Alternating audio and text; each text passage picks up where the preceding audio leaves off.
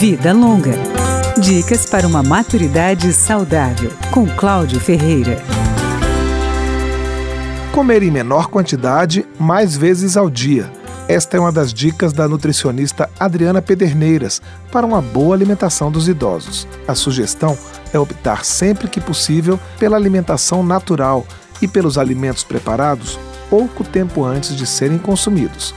E segundo a nutricionista, a palavra-chave é variedade. Problema, às vezes, também da alimentação do idoso é a monotonia, né? Então, às vezes, o idoso ele perde o apetite. Então, estimular esse apetite com uma alimentação, um prato bem colorido, com cheiro verde, com ervas naturais, isso vai fazer com que ele possa estar tá garantindo nesse processo uma absorção melhor. Cada grupo de alimento traz benefícios específicos. Cereais, por exemplo, são fontes importantes de energia principalmente se forem integrais. Só vale a pena tomar cuidado com a quantidade. O excesso pode causar diarreia nos idosos. Frutas, legumes e verduras têm vitaminas, sais minerais e fibras.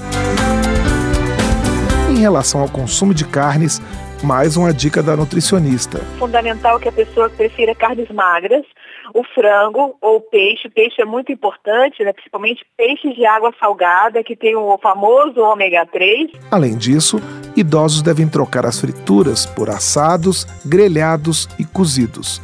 É preciso também tirar a gordura da carne e a pele das aves, por causa do colesterol. Mande sua pergunta ou sugestão de tema. O e-mail é radio@câmara.leg.br. Vida Longa, com Cláudio Ferreira.